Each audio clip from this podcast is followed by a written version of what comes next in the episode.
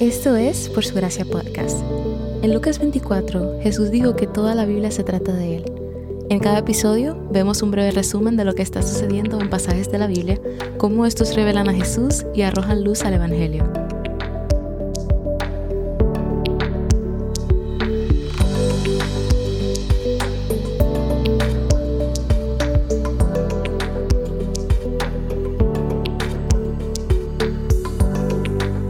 Pequeña advertencia, los pasajes del día de hoy contienen temas delicados y de adultos.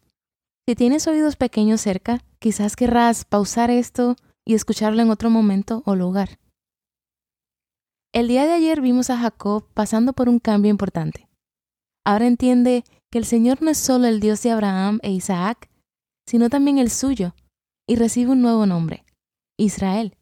Cuando Jacob decide establecerse en Siquem y no regresar a Betel como Dios le había ordenado en los pasajes de ayer, vemos las consecuencias que trae esta desobediencia. Luego de que Jacob y su familia salen de su larga estancia con el tío Labán, en el pueblo de Siquem, donde se establecieron, se produce un incidente espantoso. Leemos que lamentablemente Dina, la única hija entre los hijos de Jacob, es violada por el príncipe de la tierra, Siquem, hijo de Amor. Dina era probablemente una adolescente y durante esa época las mujeres raramente salían solas. Típicamente eran acompañadas por algún hermano, siervo o sus padres, precisamente para evitar este tipo de cosas. La falta de supervisión de parte de Jacob para su hija pudo haberse debido a que Dina era hija de Lea y no Raquel. Y hemos visto hasta ahora que los hijos de Lea son tratados con algo de indiferencia por parte de su padre. El favoritismo de Jacob sigue trayendo consecuencias a sus vidas, esta vez a su única hija. Siquem se enamora de Dina, o al menos de su apariencia, y después de abusar de ella, decide que quiere casarse. Así que intenta lograr que su padre haga un acuerdo con Jacob. Jacob y sus hijos están indignados y el pasaje deja claro que la violación se toma muy en serio entre ellos.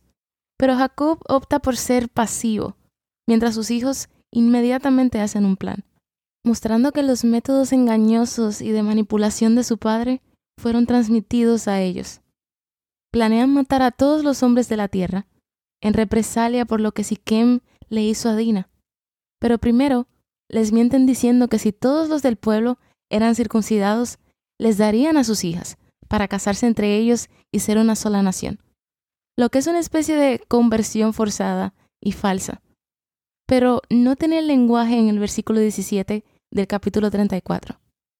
Cuando los hermanos de Dina hacen este trato, se refieren a ella como su hija, mientras que Jacob no trató a su hija de la manera que debía hacerlo.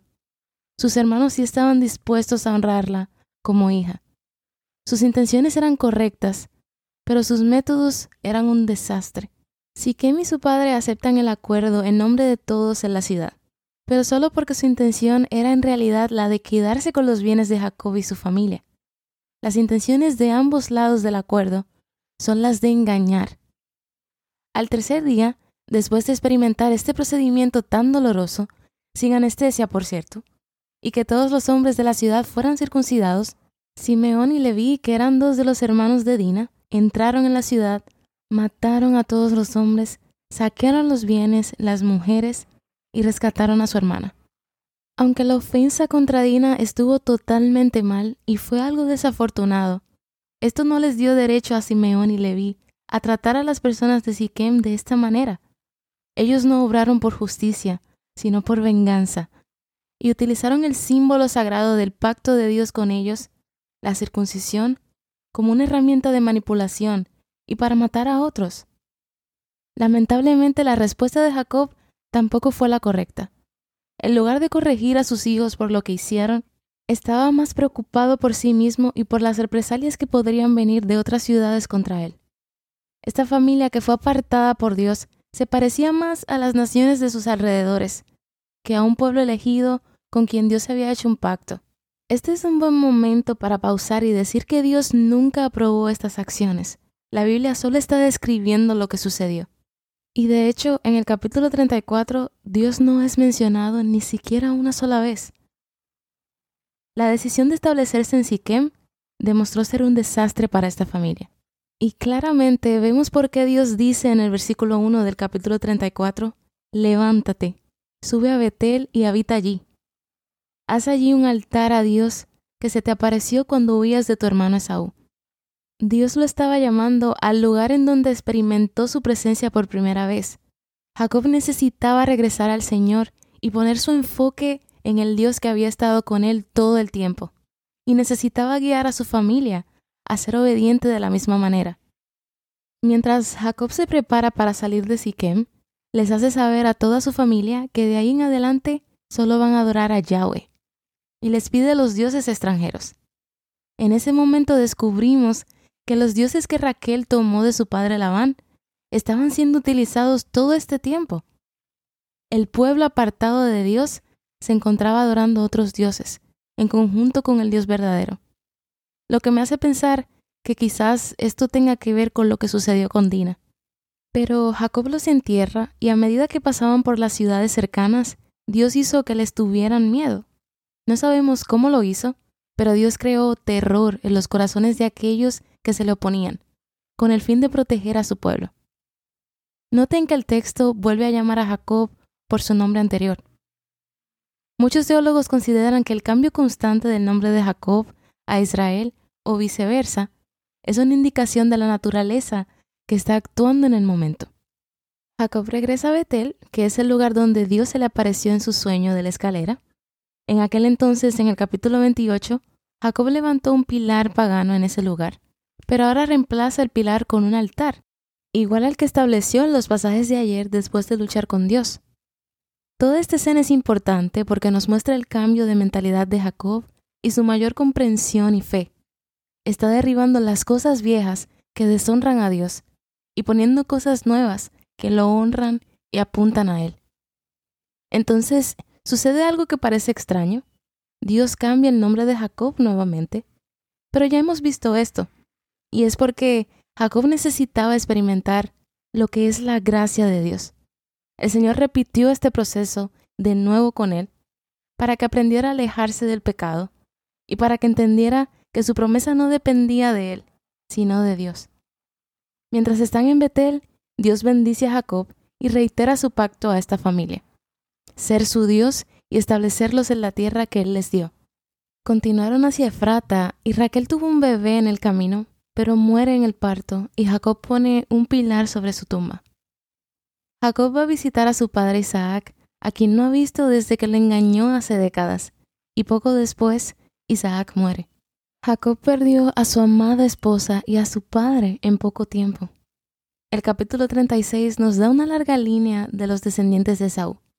Esta es la genealogía más larga que hemos visto hasta ahora, pero todavía está lejos de ser la más larga en toda la escritura, con 81 nombres.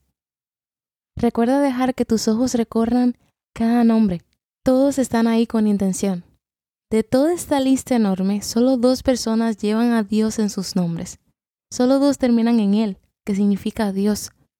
Mientras Esaú olvidó a Dios, el Señor no olvidó su promesa de convertirlo en una gran nación, y esta genealogía es una muestra de eso. ¿Dónde vemos el Evangelio en estos pasajes? Dios perdona incluso los peores pecados. Los hijos de Jacob no solo fracasaron aquí, sino que fracasarán una y otra vez como pueblo de Israel. Sin embargo, el plan de Dios para bendecir al mundo nunca se ve frustrado por los mayores pecados y fracasos. Gracias al Evangelio, nosotros que constantemente fallamos una y otra vez, podemos descansar en la promesa de nuestra salvación especialmente en los momentos en que sabemos que menos la merecemos porque, según Primera de Juan 2.1, abogado tenemos para con el Padre. ¿Cómo viste a Dios revelado en los pasajes de hoy? Yo vi a Dios recordando su bendición y promesa a Jacob, sabiendo que poco después su esposa amada y su padre Isaac morirían pronto. El Señor se le apareció en un momento en que sabía que Jacob necesitaría recordar que estaba cerca.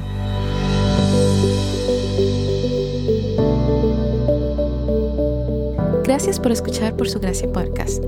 Por Su Gracia es un ministerio dedicado a estudiar la Biblia con el objetivo de descubrir el glorioso Evangelio de Cristo en todas las escrituras. Para más recursos, sigue la cuenta por su gracia estudios en Instagram.